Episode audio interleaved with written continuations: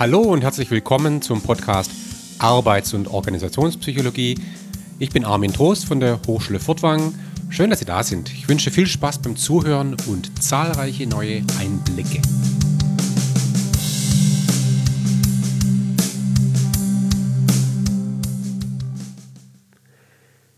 Ja, in dieser Episode sprechen wir jetzt mal über das Thema Beurteilung, Urteile ähm, habe ich ja in der vorletzten Episode schon angekündigt. Da ging es ja um das jährliche Mitarbeitergespräch. Ähm, in diesem Kontext bewegen wir uns jetzt auch immer noch. Und in diesem Kontext jährliches Mitarbeitergespräch gibt es eben auch diese Komponente der jährlichen Beurteilung von Mitarbeiterinnen und Mitarbeitern. Und da müssen wir jetzt mal genauer drauf gucken. Ich meine, wo kommt diese Idee her? Es ist im Grunde ganz klar, in, in, in, in einem Unternehmen müssen Urteile gefällt werden. Das, das ist so. Äh, das beginnt schon damit, dass man äh, im Bewerbungsprozess ein Urteil darüber fällen muss, ob ein Kandidat geeignet ist oder nicht. Und wenn ein Kandidat geeignet ist, dann wird er oder sie eingestellt. Und das, das basiert auf einem Urteil auf einem eignungsdiagnostischen Urteil, wenn man so will, auf einer eignungsdiagnostischen Prognose zukünftiger Leistung und zukünftigen Verhaltens.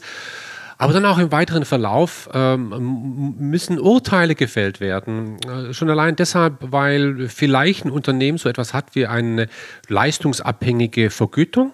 Und wenn man leistungsabhängig vergütet, dann muss man eben auch Leistung beurteilen. Ja. Äh, und damit beurteilt man dann immer auch die Person ein Stück weit. Ja, oder denken wir mal an sowas wie äh, Beförderung. Ja?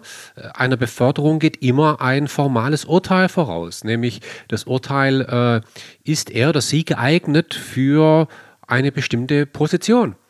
Ja? Äh, oder mal einen Schritt vorher, äh, die, die Frage, wen wollen wir denn eigentlich äh, als, als förderungswürdiges Talent betrachten? Auch da muss man Urteile fällen. Also Urteile sind eigentlich äh, überall. Und ja, da hat man sich eben überlegt, ja, da wäre doch das jährliche Mitarbeitergespräch so der ideale Ansatz. Mal einmal im Jahr beurteilt die Führungskraft ähm, Mitarbeiter meistens auf einer sehr strukturierten Art und Weise. Da gibt es dann eben äh, entsprechende Skalen. Ja, die einfachste Skala, und auf die werde ich mich jetzt beziehen, ist ABC.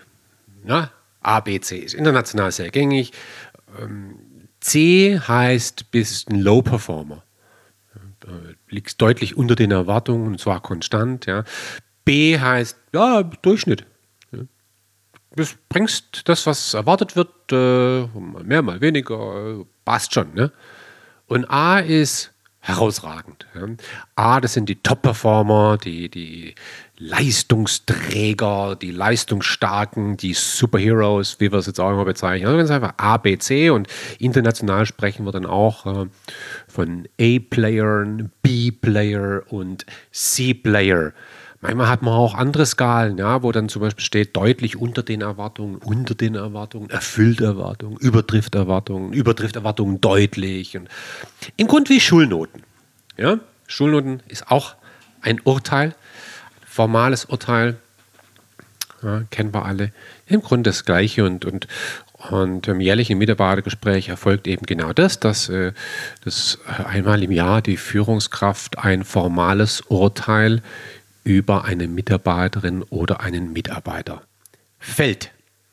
Jetzt müssen wir da ein bisschen reingucken, weil äh, es gibt natürlich eine, ich sag mal, naive Vorstellung dessen, was da passiert. Die naive Vorstellung, die sieht ungefähr so aus, dass man sagt, ja, also ich, da ist eine Führungskraft und die Führungskraft hat ja bestimmte Erwartungen an äh, den Geführten und der Geführte erbringt jetzt eine Leistung und die Führungskraft hat ja eine Vorstellung dessen, was gute Leistung äh, ausmacht. Äh, und ja, und dann vergleicht einfach die Führungskraft die Erwartungen an den Geführten mit der tatsächlich erbrachten Leistung und die weicht dann halt ab oder weicht nicht ab und daraus ergibt sich dann eben ein Urteil. Also wir gehen irgendwie davon aus, ja, also die Führungskraft kann äh, eine Mitarbeiterin, einen Mitarbeiter gut oder wissenschaftlich würden wir sagen, valide beurteilen. Und wenn die Führungskraft zu dem Schluss kommt, ja, ist auf einer Skala von 1 bis 5 eine 4, dann ist es eine 4. Ja, weil sie das kann und weil sie das sieht und weil sie das weiß. Ja. Die Führungskraft als eine Instanz, die selbstverständlich über die notwendige fachliche Überlegenheit verfügt, um entsprechend ein ähm, valides Urteil fällen zu können. Und Validität setzt natürlich voraus ein gewisses Maß an Objektivität und auch Reliabilität. Ja, ja diese Vorstellung ist äh, nur bedingt richtig bis falsch. Und jetzt gibt es natürlich äh, hier ein, ein riesiges Feld, insbesondere in der Sozialpsychologie. Äh, die soziale Urteilsbildung heißt die Disziplin dort. Ich will gar nicht so sehr in diese Disziplin jetzt eintauchen. Ja, also äh, da gibt es wahnsinnig viel zu erzählen. Und vielleicht werde ich irgendwann mal im Laufe dieses Podcasts mal so die eine oder andere Episode machen zu ausgewählten äh, psychologischen Theorien, die hier eine Rolle spielen und, und ähm, das Thema soziale Urteilsbildung aus der Sozialpsychologie, wo, wie gesagt, wo wir sehr, sehr viel wissen mittlerweile, ist natürlich unglaublich spannend und dieses Forschungsfeld zeigt uns am Ende, wenn ein Mensch einen anderen Mensch beurteilt, dann ist dieses Urteil nur bedingt valide. Jetzt ist nicht so, dass wenn ein Mensch einen anderen Menschen beurteilt, dass das einfach nur blankes Rauschen ist oder dass, das, dass diese Urteile zufällig gefällt werden. Das ist nicht der Fall, sondern wir können diese Urteilsverzerrungen, nennen wir das, ja, uh, Judgmental Bias, ja, die können wir schon erklären. Da gibt es also uh, vorhersagbare Effekte. Denken wir nur mal an sowas wie zum Beispiel uh, Stereotypisierung. Ja. Also Stereotypisierung bedeutet, um jetzt doch ein bisschen einzutauchen, also unsere soziale Umwelt ist ja wahnsinnig komplex, wirklich. Ähm, wenn man sich mal überlegt, wie viele Menschen man tagtäglich begegnet, ist das schon, schon enorm. Und immer, wenn ein Mensch einem anderen Mensch begegnet, dann findet ein Art Urteil statt. Das ist kein formales Urteil, aber eine, ein Prozess der sozialen Urteilsbildung findet statt. Äh, schon ganz einfach diese Frage, wenn ich, machen wir mal Lehrbuchbeispiel, jetzt laufe ich durch den Wald und treffe jetzt mal ausnahmsweise nicht den Bär, der aus dem Büsch springt, sondern da kommt mir ein Mensch entgegen. Ich laufe allein durch den Wald und plötzlich kommt mir ein Mensch entgegen. So, und jetzt muss ich innerhalb weniger Sekunden wenigstens die Entscheidung fällen, ist dieser Mensch gefährlich oder nicht. Ja, so und ähm, Jetzt treffen wir Menschen nicht nur im Wald, wir treffen Menschen beim Bäcker, wir treffen Menschen an der Hochschule, wir treffen Menschen bei der Arbeit, äh, wir treffen Menschen äh, überall. So, und, und wir fällen Urteile über Menschen und wir können natürlich jetzt nicht äh, hier psychologisch jeweils Analysen machen. Ich kann ja nicht jeden Mensch, dem ich begegne, der im Bus neben mir sitzt, erstmal auf die Couch legen und drei Tage lang ihn alles mal fragen, wenn ich sage, so, okay, alles klar, so bist du so, äh, bist doch nicht gefährlich. Das geht nicht, sondern wir, wir müssen schnelle Urteile fällen und, und, äh, äh, und jetzt sind wir in der Evolution nicht zu Psychologen geworden, die sehr objektiv urteilen, sondern unser Urteilsprozess ist so entwickelt worden, dass wir damit überleben können, um unser Erbgut zu verbreiten. So.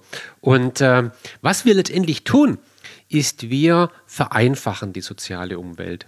Ja, wir, ähm, wir reduzieren Komplexität durch verschiedene Mechanismen, übrigens auch durch Vertrauen und solche Dinge, äh, aber auch durch etwas wie eine einfache Kategorisierung. Die einfachste Kategorisierung im sozialen Umwelt äh, ist zum Beispiel die in, gehörst du zu meiner Gruppe oder nicht?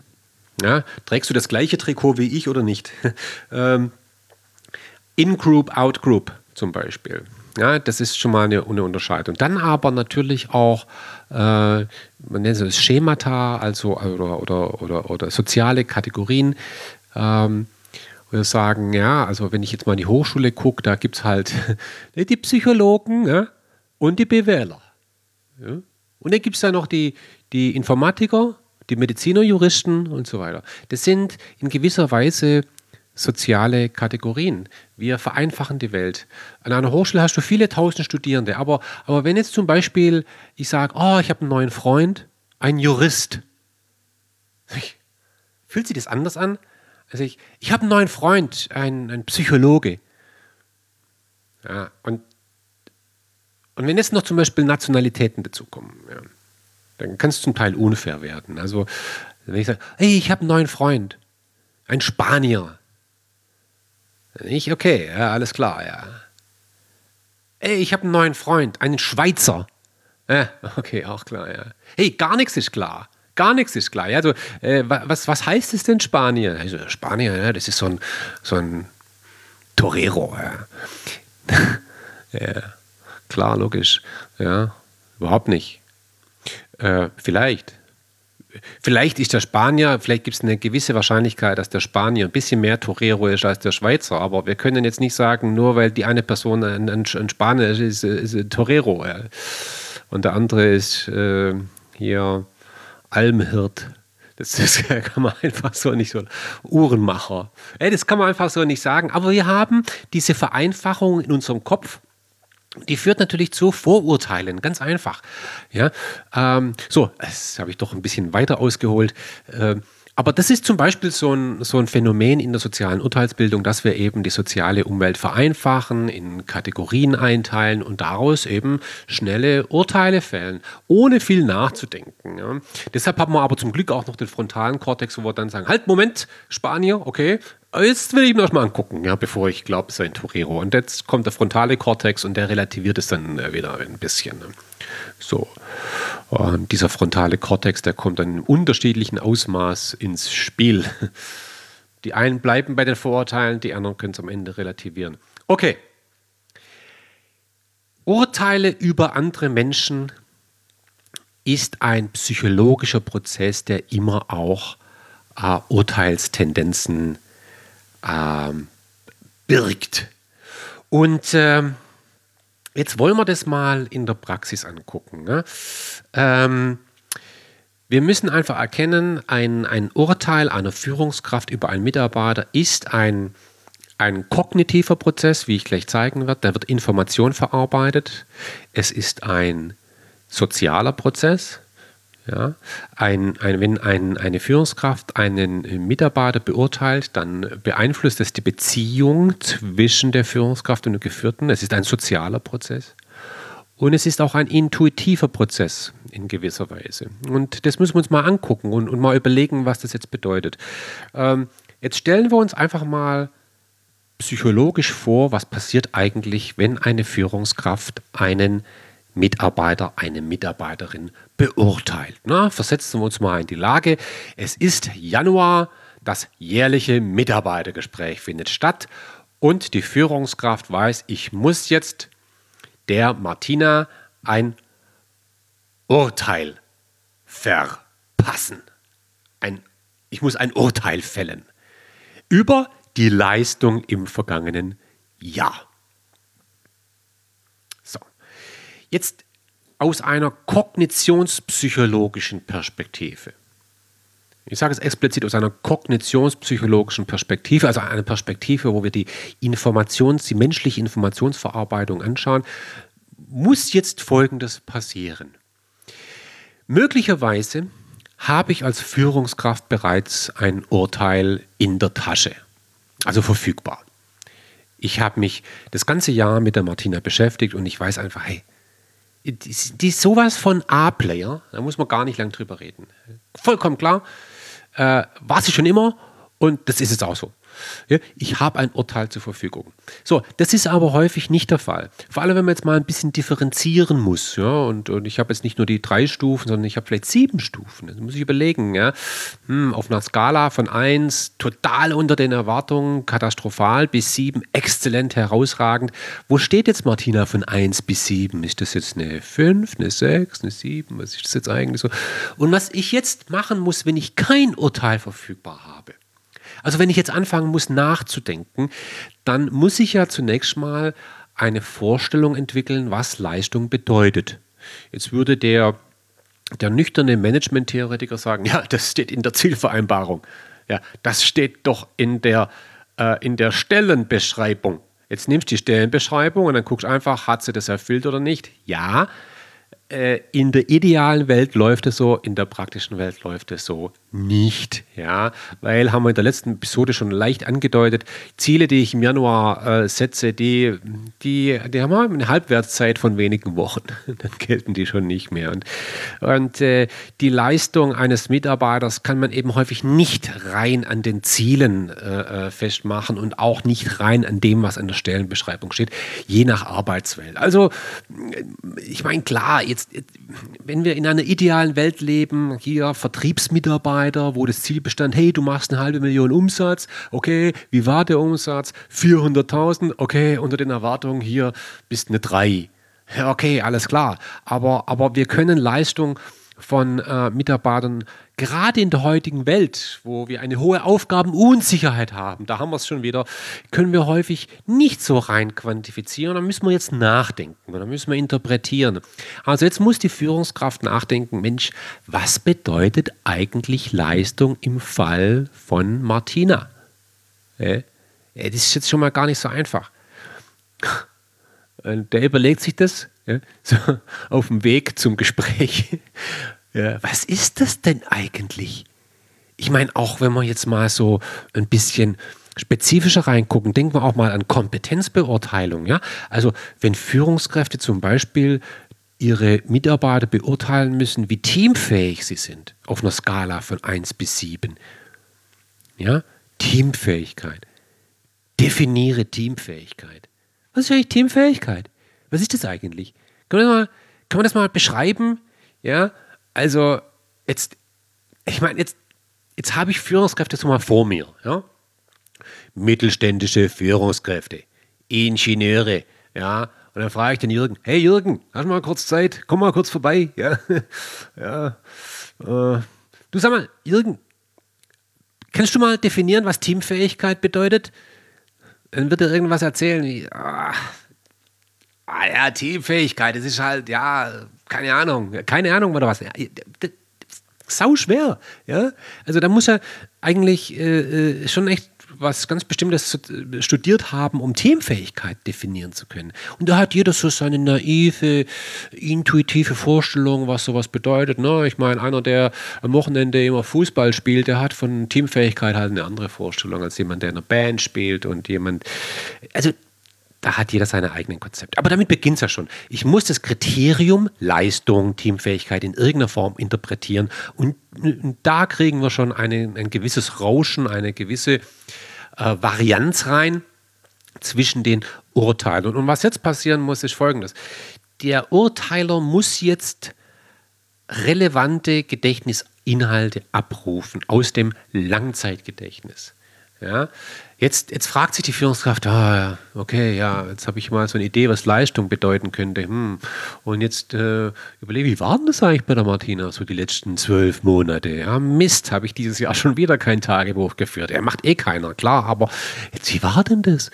Ah, ja, so, hm, da im letzten Meeting oh, wurde schon gute Punkte gebracht und so. Ja, und das eine Projekt, das hat sie echt gut gerissen, muss man sagen. Also im positiven Sinn jetzt. Ne? Oh, wie war denn das? Ja. Und jetzt fallen halt Dinge ein oder es fallen Dinge nicht ein. Und das ist ganz interessant. Man kann also in, äh, bei der sozialen Urteilsbildung kann man bestimmte Informationen primen.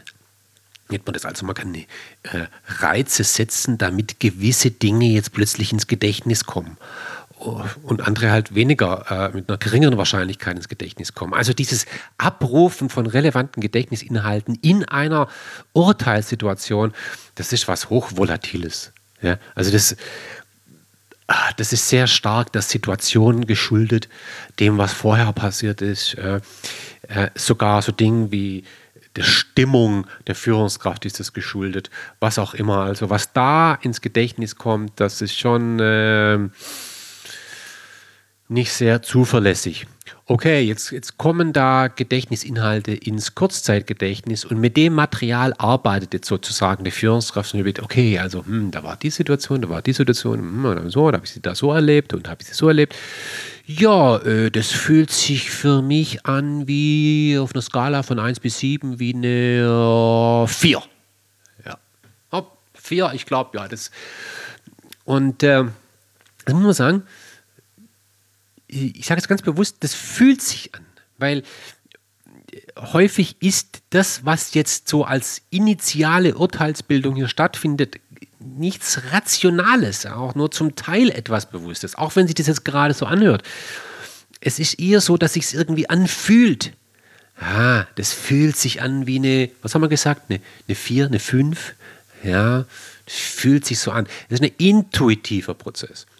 So, und jetzt habe ich so meine 5 im Kopf und jetzt kommt der nächste Punkt. Jetzt stelle ich mir also vor, was passiert, wenn ich der Martina sage, hey, herzlichen Glückwunsch, bist eine 5 auf der Skala von 1 bis 7. Und, und jetzt antizipiere ich die sogenannten Urteilskonsequenzen. Ja, jetzt, jetzt wird aus dem ganzen Prozess, den wir bisher sehr kognitiv, intuitiv betrachtet haben, ein sozialer Prozess.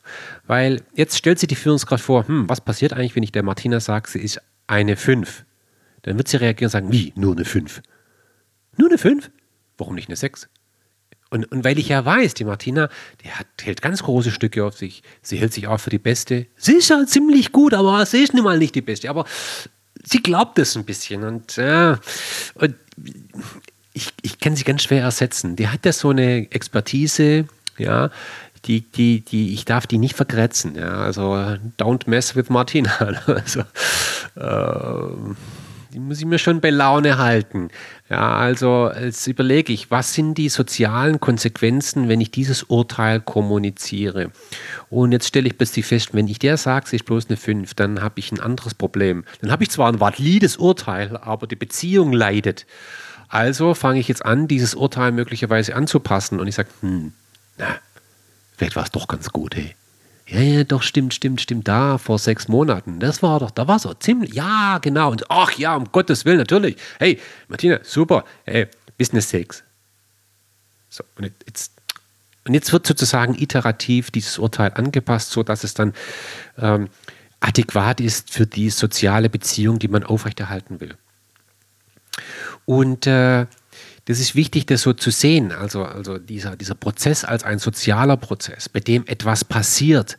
Ja, und äh, ich habe ja in einer früheren Episode mal darüber gesprochen, dass es ähm, verschiedene Führungsrollen gibt. Ja, wir haben da gesprochen über, über den Boss, über den Coach, über den Partner und über den Befähiger. Partnerin, Coach, Befähigerin. Ähm, und jetzt nehmen wir mal Partner. Partnerschaftliche Führung, kollegiale Führung.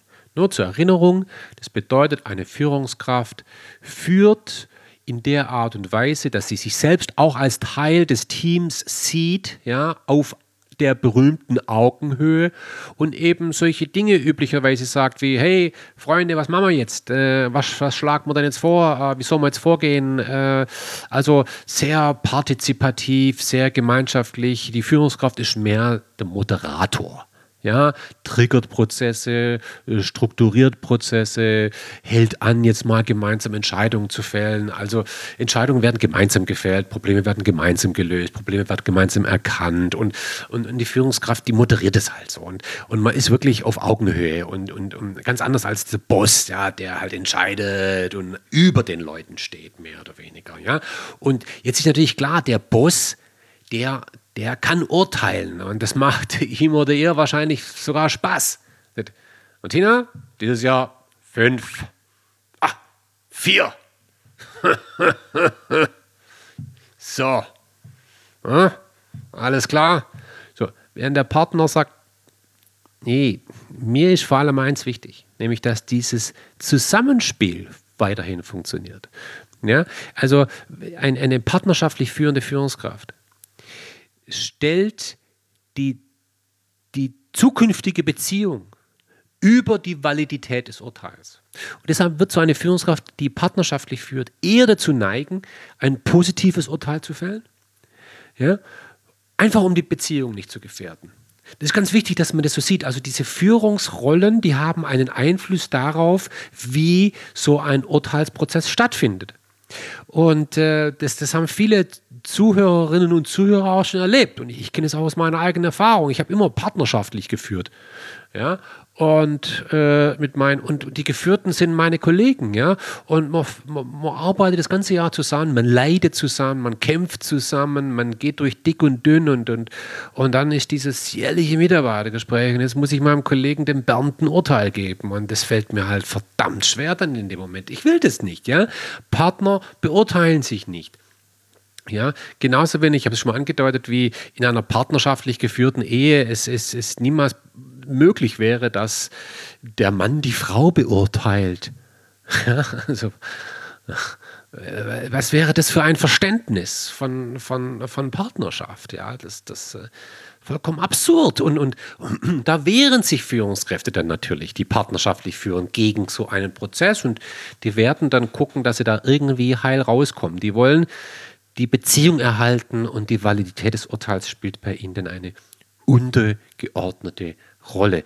Das muss man einfach wissen. Und äh, ich habe so viele Personale erlebt in den letzten Jahren, die, äh, die, die das ja auch beobachten, wie Führungskräfte sich offenbar schwer tun, äh, ihre Mitarbeiter zu beurteilen. Und dann wird oft gesagt, naja, die sind halt noch nicht so weit. Und das ist aber eine Führungsaufgabe, da muss man durch und da muss man können. Und die Führungskräfte fühlen sich dann aber, die haben das Gefühl, nee, das passt nicht zu meinem Führungsstil. Und, und das hat überhaupt nichts mit Führungsschwäche zu tun, sondern es ist für mich einfach so, dass äh, ich äh, in meiner Führungsrolle, die ich pflege, so etwas nicht tue. So wie Douglas McGregor es ja schon vor fast 60 Jahren gesagt hat, in seinem, ja, schon 60 Jahre her, äh, 1960 war das, in diesem großartigen Buch The Human Side of Enterprises. Coaches don't judge. Ja? Coaches don't judge. Wenn eine Führungskraft eine, eine coachende Rolle hat, dann wird sie nicht urteilen. Ja, oder er hat es auch mal ausgedruckt, du kannst nicht Befähiger oder Berater und Richter, also Boss, zugleich sein. Das geht nicht. Ich, ich werde es zu einem späteren Moment auch nochmal noch mal aufgreifen, spätestens dann, wenn wir auch über das Thema Feedback gesprochen haben. Weil wir werden noch sehen, Feedback und Urteil sind zwei komplett unterschiedliche Dinge. So, also, allein beim Thema Urteil muss man aufpassen. Formale Urteile sind manchmal nicht kompatibel mit bestimmten Führungsrollen. Ja, jetzt äh, haben wir folgendes Problem. Weil wir ja in Unternehmen trotzdem irgendwie Urteile fällen müssen. Ne, das ist jetzt also ich meine es jetzt ernst, da wirklich ein Problem. Ja. Also wir, wir, können nicht jeden befördern. Wir können nicht äh, äh, jedem eine Gehaltserhöhung geben. Das geht einfach nicht. Also muss man irgendwie Urteile fällen. Man muss das. Und ähm, ja, jetzt äh, hat man sich in vielen Unternehmen in den letzten Jahren etwas einfallen lassen. Das ist auch so äh, richtig so äh, hierarchisch gedacht jetzt. Nämlich, man hat den Führungskräften gesagt, in vielen Unternehmen, und das ist heute immer noch gang und gäbe, psychologisch unglaublich interessant, nämlich, man hat den Führungskräften gesagt, hey, pass mal auf, Freunde, wenn ihr eure Mitarbeiterinnen und Mitarbeiter beurteilt, dann äh, wird erwartet, dass ihr differenziert. Ja? Könnt nicht jedem Mitarbeiter die besten Note geben, geht nicht. Auch wenn ihr das wollt. Ja? Und vor allem partnerschaftlich Führende, die wollen das. Ja? Ähm, nein, ihr müsst differenzieren. Ja? Und jetzt kommt sowas ins Spiel wie Forced Distribution, Forced Ranking. Im Deutschen sprechen wir von Verteilungsvorgaben. Also, wie sieht sowas aus? Bleiben wir mal beim Beispiel A, B, C. Na, wir haben die A-Player, B-Player und die C-Player. Und ähm, Jetzt sagt man den Führungskräften, hey, wenn ihr zehn Leute im Team habt, zehn Geführte, machen wir mal einfach jetzt hier geometrisch glatte Zahl, ja, zehn äh, Mitarbeiterinnen und Mitarbeiter, dann müsst ihr zwei zu A-Playern machen, sieben zu B und ein zu einem C. Also einer von zehn ist immer C-Player. Und wenn du zehn Messis in deiner Gruppe hast, zehn Ronaldos, egal, einer ist C-Player. Ja, du musst halt überlegen, wer ist das Schwächste. Und das ist dann der C-Player. Und die zwei Besten, das sind die A-Player. Und der ganze Rest sind die B-Player. So, jetzt viel Spaß, leg mal los. Und, und das war ja die Idee damals von Jack Welch, der das aufgebracht hat bei General Electric. Und der hat es echt durchgeboxt. Und er hat gesagt, im ersten Jahr haben die Führungskräfte schon rebelliert. Aber äh, kann sich keine Vorstellung machen, was nach zwei, drei Jahren der Fall war. Ja? Wenn du jedes Jahr immer einen aussortieren musst. Ja? Weil da ganz klar war, der C-Player muss gehen. So. Und äh, das ist natürlich brutale Maßnahme. Äh, aber Jack Welch war damit sehr erfolgreich. Gibt es heute bei Gen General Electric in der Form nicht mehr. Äh, aber man muss vielleicht wissen, Jack Welch äh, hat es in seiner Autobiografie, die heißt Was zählt, muss man lesen, ein sehr empfehlenswertes Buch. Jack Welch ist eigentlich ein personaler Buch, äh, großartig, ja, wirklich tolles Buch. Äh, der wurde mal gefragt, sag mal, Jack, wie viel C-Player glaubst du eigentlich gibt es bei General Electric? Und da hat er damals gesagt, als er frisch CEO wurde, ich glaube, es sind 80 Prozent. Muss man sich mal vorstellen. Der ging eigentlich davon aus, dass General Electric in der Zeit, als er CEO wurde, eigentlich ein riesengroßer Loserhaufen war. Und, und sein Ziel war, ich muss jetzt von hinten her, von unten her einfach aufräumen. Und äh, das hat er extrem äh, äh, ernsthaft durchgezogen. Das war wirklich ein wichtiges Prinzip. Großartig, wenn der dann als CEO in die verschiedenen Divisionen gegangen ist, dann haben die ja den roten Teppich ausgerollt. Ist ja klar, zu einem hierarchischen Unternehmen. Ja, Jack Welch kommt und so, roter Teppich ausgerollt, haben tausend Zahlen vorbereitet, Berichte und so weiter. Haben ein paar Leute haben da richtig äh, lang geschuftet vorher, bevor der große Jack Welch dann auftrat. Und äh, die waren vorbereitet auf alle, alle Fragen, aber auf eine Frage waren sie nicht vorbereitet, die dann der Jack Welch reflexartig gestellt hat. Nämlich die Frage war: Was sind eure besten Leute? Und was macht ihr mit denen? Darf ich mal drei von denen sehen? Äh, sehr ernst gemeint. Ja? Wer sind die A-Player? Und bitte verkauft man nicht alle als A-Player. Es gibt nur die oberen 20 Prozent. Ich will ein paar davon sehen. Und ich will wissen, wer sind die C-Player und von denen trennen wir uns. Also da kommt das Ganze her. Und das war natürlich in einer Situation, wo es darum ging, ein Unternehmen aufzuräumen. Klingt jetzt auch brutal. Ich meine, da geht es ja auch um Schicksale. Ja? Äh, ja, war das vielleicht angemessen? Also damals hat es General Electric schon geholfen. So, Uh, und das wurde jetzt in vielen Unternehmen zu einer Art Standard, weil man halt einfach gesehen hat, die Führungskräfte tendieren dazu, ihre Mitarbeiter zu positiv einzuschätzen. Und wenn dann wirklich neun von zehn Mitarbeiter A-Player sind, ja, nee, den können wir es auch lassen. Ja. Also hat man diese Verteilungsvorgaben gemacht. So, um dieses inflationäre Beurteilen in den Griff zu kriegen. Und jetzt kommt natürlich die Frage, kann man das machen? Äh, und die Frage lautet natürlich wie immer, ja, das hängt davon ab. Von was hängt es ab? Es hängt jetzt einfach davon ab, in welchem Arbeitssetting man ist. Also, arbeiten wir arbeitsteilig, dann kann man das machen. Also stellen wir uns mal vor, man hat jetzt äh, 100 verschiedene Vertriebsleute und jeder Vertriebler arbeitet in seinem eigenen Revier. Ja? Ähm, und geht dort praktisch von Haus zu Haus. Ich weiß, das ist jetzt ein sehr altmodisches Verständnis von Vertriebler. Ich weiß, Vertriebler machen heute was ganz anderes, die kann ja nicht mehr von Haus zu Haus, aber verkaufen. So, und äh, in welcher Form auch immer, digital, äh, ist jetzt egal. So, und jetzt habe ich meine 100 verschiedenen Vertriebler und jeder hat sozusagen sein eigenes Revier, die treten sich gegenseitig nicht auf die Füße, aber sie unterstützen sich auch nicht gegenseitig.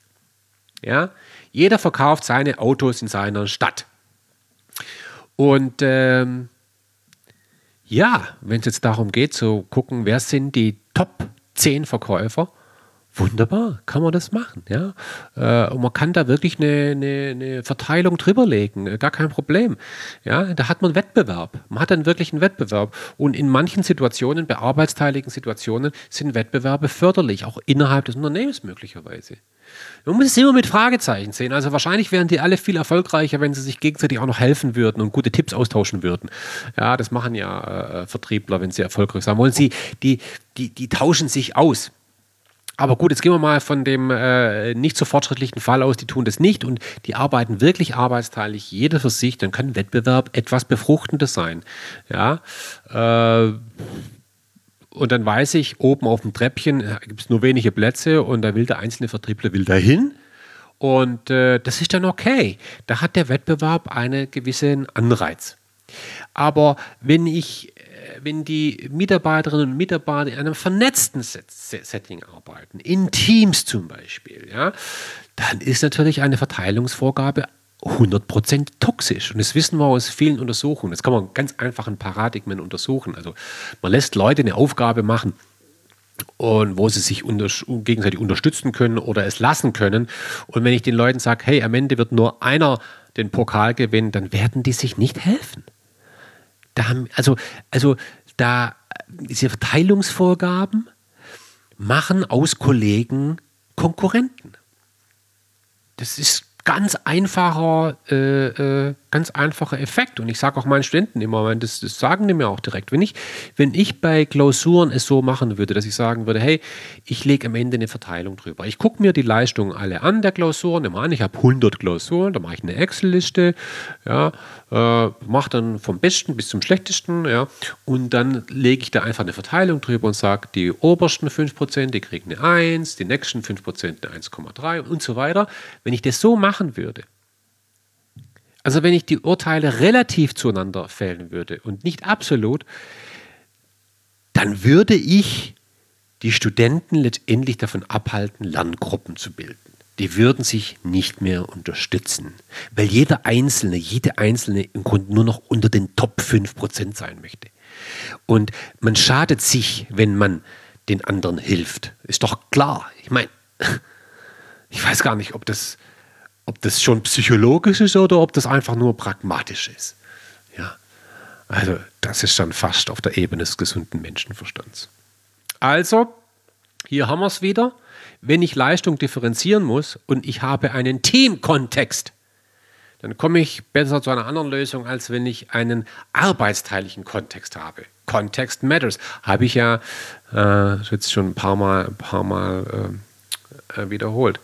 So, ähm, jetzt haben wir aber ein Problem. jetzt haben wir ein Problem. Also wir haben festgestellt, Urteile sind psychologisch was ähm, führen zu Urteilsverzerrungen, Urteilstendenzen, die die, äh, die Validität einschränken. Urteile Unternehmen sind ein sozialer Prozess äh, und häufig dann entsprechend weniger, äh, führen zu weniger validen Urteilen. Äh, deshalb eine Lösung äh, macht zum Beispiel hier sowas wie Verteilungsvorgaben. Mit Verteilungsvorgaben äh, zerstört man aber Teamwork. was machen wir denn jetzt? Weil es ist natürlich ganz klar, in Unternehmen muss man Urteile fällen. Und ich kann natürlich es gibt für bestimmte Dinge eben nur begrenzte Plätze. Ist so. Ja? Ich kann nicht jede Mitarbeiterin, jeden Mitarbeiter in ein Nachwuchsförderprogramm packen. Das geht nicht. Ich kann auch nicht jedem Mitarbeiter, jeder Mitarbeiterin eine Gehaltserhöhung äh, gestatten. Das geht einfach nicht. Also ich muss am Ende differenzieren. Es geht nicht anders so. Und was mache ich denn jetzt, wenn ich aber Teamwork habe? Und am Ende muss ich doch irgendwie jemand als Messi der, äh, äh, rauspicken. Das ist ein ganz großes Dilemma. Das ist ein großes Dilemma in Unternehmen, dass man am Ende einzelne Kollegen herauspicken muss, äh, die fördert und dann bleiben die anderen übrig. Das wiederum zerstört möglicherweise oder schwächt Teamwork. Das will ich dann aber auch nicht. Also da haben wir jetzt ein echtes Dilemma. Und ähm, wenn man sich überlegt, äh, was hier am ehesten eine Rolle spielt, da werden wir auch nochmal drüber sprechen, wenn es ums Gehalt geht, äh, weil da kommt es ja dann auch wieder dieses Thema, äh, dann gilt letztendlich die eine goldene Regel. Die Regel lautet, wenn du einzelne Mitarbeiter hervorhebst, auf den Sockel stellst, zu A-Playern deklarierst, beförderst, in den Nachwuchsförderpool aufnimmst, ja, diese einzelnen wenigen, dann stelle sicher, dass für die anderen das nachvollziehbar und in Ordnung ist. Ja? Das ist jetzt wichtig. Dass man am Ende sagt, hey, äh, unter den zehn Leuten haben wir wieder einen A-Player, das ist die Martina. Und die anderen sagen, ja klar, natürlich. Ja. hey, wir sind Gott froh, dass wir sie haben, ja. Ohne sie wäre das Team äh, echt geschwächt. Also äh, logisch, es wäre äh, echt komisch, wenn es der Jürgen wäre, die Martina das tausendmal mehr verdient. Das ist doch vollkommen klar. Ich meine, hey, logisch, ja. Geht total in Ordnung. Alles andere wäre nicht in Ordnung. Martina ist, wir sind total froh, dass wir sie haben und muss mehr verdienen. Das ist, ja klar, die muss auf jeden Fall. Also es muss etwas sein, was von den anderen akzeptiert wird. Und da ist jetzt natürlich die Frage, mache ich jetzt hier eine formale äh, Peer-to-Peer-Beurteilung? Das ist das eine, was man macht, machen kann. Wäre ich vorsichtig? Wäre ich vorsichtig? Äh, da kommen wir dann auch noch drauf. Manche Unternehmen machen das und verkaufen das als Feedback. Äh, halte ich für einen ganz großen Fehler. Ja, ich werde auch noch sagen, warum. Äh, es könnte sein, dass hier eine gewisse soziale Dynamik zum Tragen kommt, die, die man am Ende auch nicht haben will. Ja, äh, ich glaube, am Ende geht es vor allem darum, äh, insgesamt auch als Führungskraft empathisch zu sein, ein Verständnis zu haben für das, was hier passiert. Vielleicht muss es auch gar nicht die Führungskraft sein, vielleicht kann es auch jemand anders sein, ein, ein, ein, ein, Leute im Team, die entsprechend gewählt wurden. Wie auch immer, gibt es verschiedene Möglichkeiten, die man hier äh, verfolgen kann. Ähm, am Ende geht es wirklich immer darum, dass das Team die endgültigen Entscheidungen und so weiter äh, äh, mit, mitträgt. Das ist wichtig. So, ähm, ich glaube da ganz stark an, an, an Empathie. Ähm, und dann gibt es noch einen anderen Punkt, ähm, den ich einfach mal so zum Nachdenken mitgeben möchte. Wir haben natürlich in den meisten Unternehmen eben die Situation, dass einmal im Jahr eben dieses Urteil gefällt wird und dieses Urteil wird dann auch an die betroffenen Mitarbeiterinnen und Mitarbeiter mitgeteilt. Ja, so, äh, da heißt es dann eben, ah, Martina bist ein A-Player, Manfred bist ein B und Jürgen bist C-Player. Teilt man das so mit. Und das ist für viele absolut demotivierend, die nicht A-Player sind. Ähm, man kann da jetzt ein bisschen tiefer in die psychologische Kiste äh, greifen und ähm, es gibt natürlich äh, da verschiedene äh, Effekte. Also es gibt zum Beispiel den Effekt äh, des äh, Better than Average Effekt. Also das besagt zum Beispiel, ich habe jetzt keine konkrete Zahl, aber äh, so, was ich so im Hinterkopf habe, 90 Prozent aller Führung, aller Autofahrer halten sich für überdurchschnittliche Autofahrer. 90 Prozent. Ja, ähm, ja, das ist statistisch möglich, möglicherweise unter bestimmten Voraussetzungen, ja. Dass 90 Prozent besser sind als der Durchschnitt. Das heißt, es muss 10 Prozent geben, die abartig schlechte Autofahrer sind. äh, aber wenn man sagt, 80 Prozent der Autofahrer glauben, dass sie besser sind als der Median, dann können wir mit Sicherheit sagen, das ist statistisch nicht möglich. Ja, wir halten uns einfach für was Besseres. Ja. Ähm, also, und da gibt es so viele andere Effekte in, in der Richtung. Es gibt andere Psychologen, die sagen, nein, wir haben eigentlich nicht so ein positives Bild von uns, wir haben eigentlich eher ein negativeres Bild von uns. Aber wie dem auch sei, wir wissen aus der Praxis, und das können wir oft beobachten, wenn man einem Mitarbeiter sagt, hey, bist ein B-Player, dann ist das demotivierend für die meisten. Das ist so wie, also wenn, wenn ich meinen Studenten sage, hey, herzlichen Glückwunsch, Ihre Arbeit war befriedigend, eine 3, denn, denn würde ich niemals erwarten, dass mir der Student um den Hals fällt. So, oh, danke, eine 3. Unter bestimmten Voraussetzungen machen die das dann doch, ja. Also wenn sie eine 5 erwarten. Aber, aber eine 3 war noch niemals etwas, was die Leute wirklich motiviert.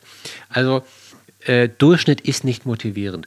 Und äh, jetzt habe ich mich immer wieder gefragt, sag mal, warum teilen wir das mit? Ja? Also ich habe jetzt zum Beispiel mit einem Unternehmen zusammengearbeitet, mittelständisches Unternehmen, da haben wir eine einfache Lösung entwickelt und haben gesagt, Mensch, dieses, wir müssen natürlich überlegen, einmal im Jahr, wer sind unsere Top-Player? Das müssen wir, weil da müssen wir uns auch überlegen, könnte man da nochmal was Besonderes anbieten, können wir da nochmal was Besonderes machen als Unternehmen, ja, ähm, und die machen das so, mittelständisches Unternehmen, die setzen sich also zusammen im Führungskreis und machen so eine Flipchart auf und schreiben da die Namen hin von den Leuten, wo sie sagen, hey, auf die wollen wir ganz besonders achten. Das machen die einfach so, ohne Kriterien, einfach diskutiert. Ja, wunderbar, funktioniert. Es sind die Leute, wo sie sagen, die wollen wir auf keinen Fall verlieren, unter keinsten Umständen. Und das sind Leute, von denen glauben wir, dass die zukünftig noch viel mehr machen können. Natürlich wird da hart diskutiert, aber das ist eine echt spannende Diskussion. Es geht einfach nur darum, diese sieben Namen oder zwölf Namen jetzt mal aufzuschreiben. So, und, und wenn die Namen dann stehen, das sind dann natürlich die A-Player, dann wird mit den Leuten gesprochen. Und mit all den anderen, die nicht A-Player sind, wird halt nicht gesprochen. ja, also da wird halt nicht gesagt, also den zwölf Leuten wird gesagt, hey, ihr seid A-Player und den anderen äh, paar hundert gesagt, du B-Player, B-Player, B-Player, B-Player. Das, das, macht man nicht. Ja? Äh, bei C-Player über das sprechen, über die C-Player sprechen wir noch. Das ist dann nochmal eine ganz andere Kiste. Aber ich würde einfach mal äh, zu bedenken geben, hey, hört mal auf den B-Playern, wenn sie ja wirklich auch aus validen Gründen B-Player sind, es Ding jedes Jahr aufs Brot zu schmieren, weil es hat doch eh keine Konsequenzen. Das, also B-Player zu sein, also in der Mitte zu sein, das ist die Kategorie, wo sich keinerlei Konsequenzen ableiten.